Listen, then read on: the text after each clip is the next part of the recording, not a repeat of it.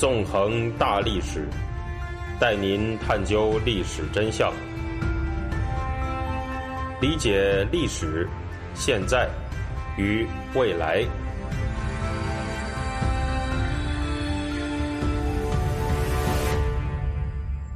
大家好，欢迎大家收听《纵横大历史》，我是主持人孙成。今天呢，我们又见面了，将会继续进行文革历史系列节目，谈一谈呢文革到底有几年的问题。今天的我们吧，只要一提到文革这两个字，脑子里头呢，大概很快就会条件反射一样的产生出一个词组——十年文革。是啊，在中国的历史课本上，文革都被说成是进行了十年。也就是从一九六六年到一九七六年。此外呢，什么十年动乱啊、十年浩劫这样的说法，也是除了毛派人士以外被各种人挂在嘴边的话。在我们的印象里面，文革有十年，它好像就是一个等同于一加一等于二这样一种不言自明的事实，也不需要再做过多的讨论了。各位听众，且慢呐！实际上，正像我们之前所讲过的那样，其实文革到底有几年这个问题。直到今天呢，还在被人们争论不休，而且没有一个定论。在文革到底有几年这个问题上，有两年、三年、十年、十一年这好多种说法。嗯，但凡提到文革，人们的第一印象会是什么呢？我相信大部分人都会想到跟文革有关的各种事物。这些事物呢，包括街道上成千上万高喊“毛主席万岁”、砸毁古迹的所谓的这些革命群众，包括无数的革命群众。打着红旗展开的这些批斗会，也包括同样喊着“毛主席万岁”的两批人拿着各种冷热兵器互相攻击的所谓文革武斗，这些激烈暴力的画面构成了今天的我们对文革的主要印象。但是如果看看真实的历史的话，我们又会发现，上述的这些激烈的大场面，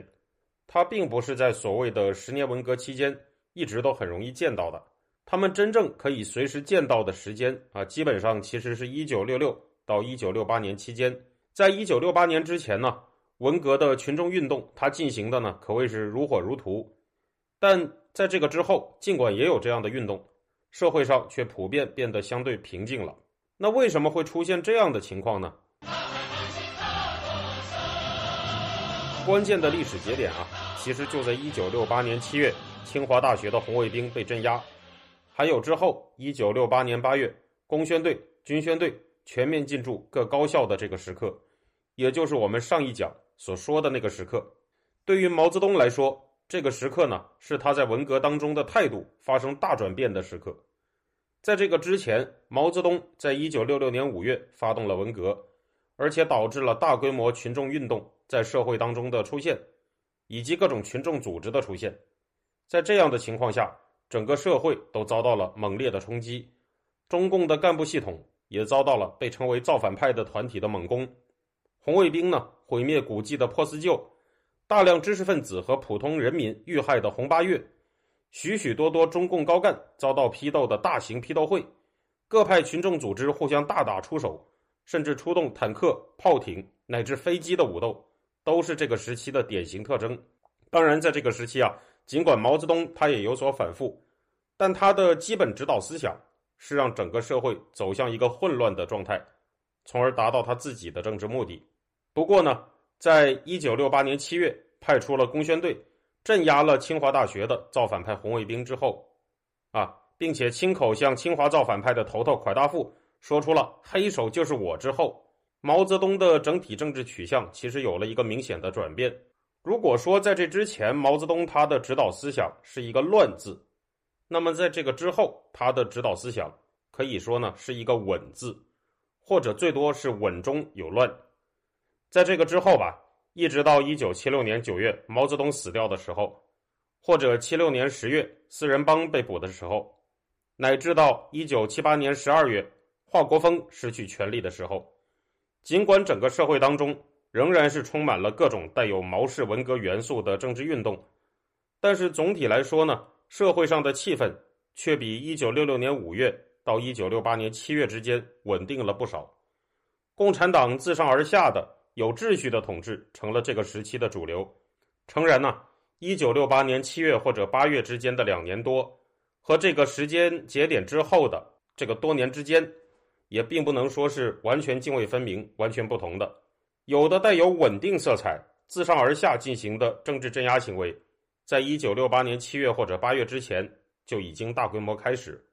而且跨过了这个时间节点继续进行。有的带有乱的这个特点的群众运动，在六八年七月之后呢，依然是不时出现。但无论如何吧，一九六八年七月，它的确是一个非常重大的节点。为了表彰给自己创造出这个节点的北京工宣队，毛泽东甚至在六八年八月向他们御赐了我们之前所讲到的圣物芒果，而且掀起了一股疯狂诡异的芒果邪教。基于六八年七月到八月以前和以后社会政治情况的巨大差异，两年文革论就由此出现了。有学者呢曾经撰写文章，开宗明义的表示，六八年八月工宣队、军宣队派驻进学校。群众运动戛然而止。以本文观点，这是文革运动的终点。跟两年文革论相似的观点，则是相对而言吧，有更多人主张的三年文革论。三年文革论的理论实际上和两年文革论是大同小异的，区别只在于什么呢？区别只在于啊，他认为文革是什么时候结束的？两年文革论认为呢，文革的结束时间是六八年的七月到八月。三年文革论呢，则认为文革的结束时间是一九六九年四月的中共九大。在中共党史上，九大是一次相当特殊的会议。在这次会议里面啊，与会代表们山呼海啸的这样高呼“毛主席万岁”的场景，成了那个时候的人间奇景。直到今天，依然能够被我们通过影像资料看到，那是非常魔性的场景。在这场对毛泽东的个人崇拜达到了登峰造极的会议当中，林彪是毛泽东同志的亲密战友和接班人这句话被写进了中共的党章。值得注意的是呢，在这次会议上，林彪在宣读政治报告的时候说：“我们这次代表大会是在毛主席亲自发动和领导的无产阶级文化大革命取得了伟大胜利的时刻召开的。”林彪的这份政治报告吧，是毛泽东的笔杆子张春桥和姚文元起草的。所以说呢，实际上这份报告它代表的是毛泽东的观点，也就是说，在毛泽东看来，一九六九年四月召开的中共九大是他亲自发动和领导的文革取得了伟大胜利的时刻召开的。这个提法就很值得人们玩味了，因为如果说一场革命它已经取得了所谓的伟大胜利，那么从道理上来讲，这次革命是不是就已经是结束了？听众朋友。这里是回顾文革系列节目，我是主持人孙成。但是中共九大实际上并没有正式的宣布文革的终结呀，这样呢，就为把文革定义成几年的问题，以及把中共九大定义为文革的终结，留下了啊很多灵活的解释空间。从中共高层的政治斗争角度上来说，九大它确实是一个节点，因为这次会议正式宣告了。以林彪为毛泽东接班人的全新权力格局，在这之后的两年多时间里，六六到六八年之间那种大规模的群众运动，实际上呢已经处在了基本停滞的状态。毛泽东和林彪的高层政治斗争变成了政治史的主要线索。著名的两个文革论的倡导者刘国凯，他就曾经写过一篇文章说啊，在九大以后，文化大革命作为一个政治运动的诸项特点。比如说呢，运动当中存在着矛头向上的群众造反，中共各级地方的党组织瘫痪或者半瘫痪，大量群众组织的创立和发展啊，这些等等特征基本都消失了。而刘国凯本人也是三年文革论的知名提倡者。实际上呢，在一些学者的著述里面，把六九年四月的中共九大看成文革的终结，或者至少是某种形式的终结，成了一种相当自然的事情。啊，或者说，至少他们受到了这个理论的影响。比如说，知名学者徐中约在他的名著《中国近代史》里面，设有专门写文革的第二十八章“无产阶级文化大革命”这一章的名字叫这个。这一章的内容呢，它就止步于一九六九年四月的中共九大。在写完中共九大以后，这一章呢，就进入了名为“文化大革命回顾”的总结部分。但是在这个总结部分里面吧，徐中约他又说，文化大革命导致了十年的动荡和内部争斗。所以可以说呢，徐中约在三年文革论和十年文革论当中，他没有做出一个明确的选择，但他在中国近代史这本书的章节划分上，他明显是受到了三年文革论的影响的。对比的看的话吧，两年文革论和三年文革论虽然其实是大同小异了，但是还是有不一样的地方。两年文革论呢，以一九六八年七月到八月，毛泽东派出工宣队镇压造反派红卫兵作为历史节点，认为这个就是文革的终结。三年文革论呢，以一九六九年四月的中共九大为历史节点，认为这次正式宣告以林彪为毛泽东接班人的这种全新权力格局的会议是文革的终结。可以说呢，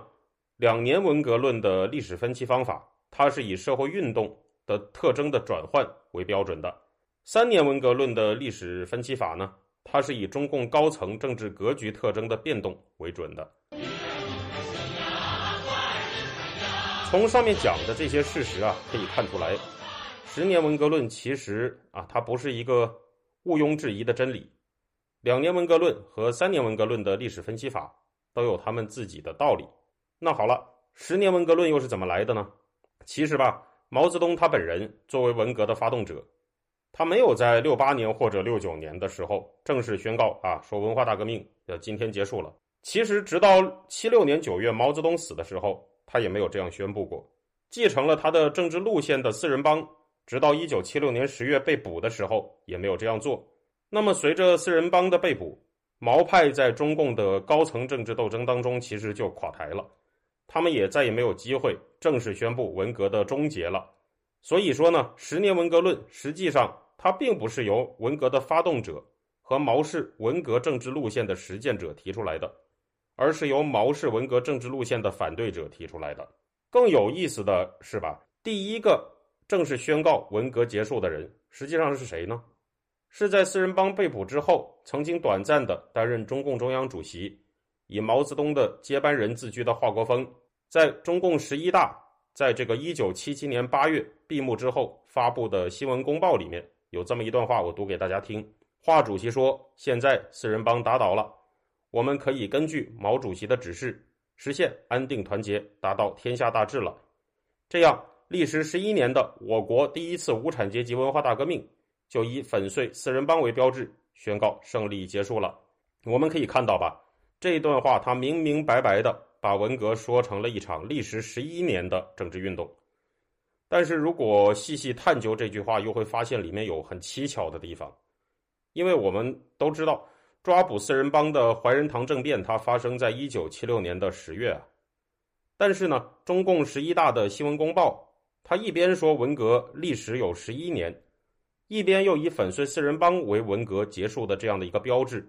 这么一看，这里就出现了自相矛盾嘛。因为如果你以粉碎四人帮的时间节点作为文革结束的标志的话，那文革明明是从一九六六到一九七六年之间的十年，而不是。一九六六到一九七七年之间的十一年，其实呀，这个情况虽然看上去非常奇怪，但是不难理解。在当时呢，被称为英明领袖华主席的华国锋，以毛泽东的正统继承人自居，讲什么两个凡是，而且呢，把四人帮说成是背叛毛泽东政治路线的人。那么，由毛泽东亲自发动的文革，自然只能通过毛泽东正统继承人，也就是华国锋他在。党代会上正式宣告终结，所以呢，把文革的长度说成十一年而不是十年，它可以说是华国锋集团为了塑造自身所谓的合法性的产物。只要英明领袖华主席他还没有失去权力，那文革的长度就会被说成是十一年。只是吧，城头变换大王旗，华国锋他没有在英明领袖的宝座上坐太久，很快华国锋他就失去了权力。而随着权力拥有者的转换，文革历史的长度它就变了。在这个过程当中，十年文革论它最终成为了一个好像常识一样的东西，进入了人们的大脑。在下一讲里面呢，我们就会谈一谈十年文革论，它到底是怎么样变成一种中国官方的正式说法的。好的，谢谢大家，我们下周再见。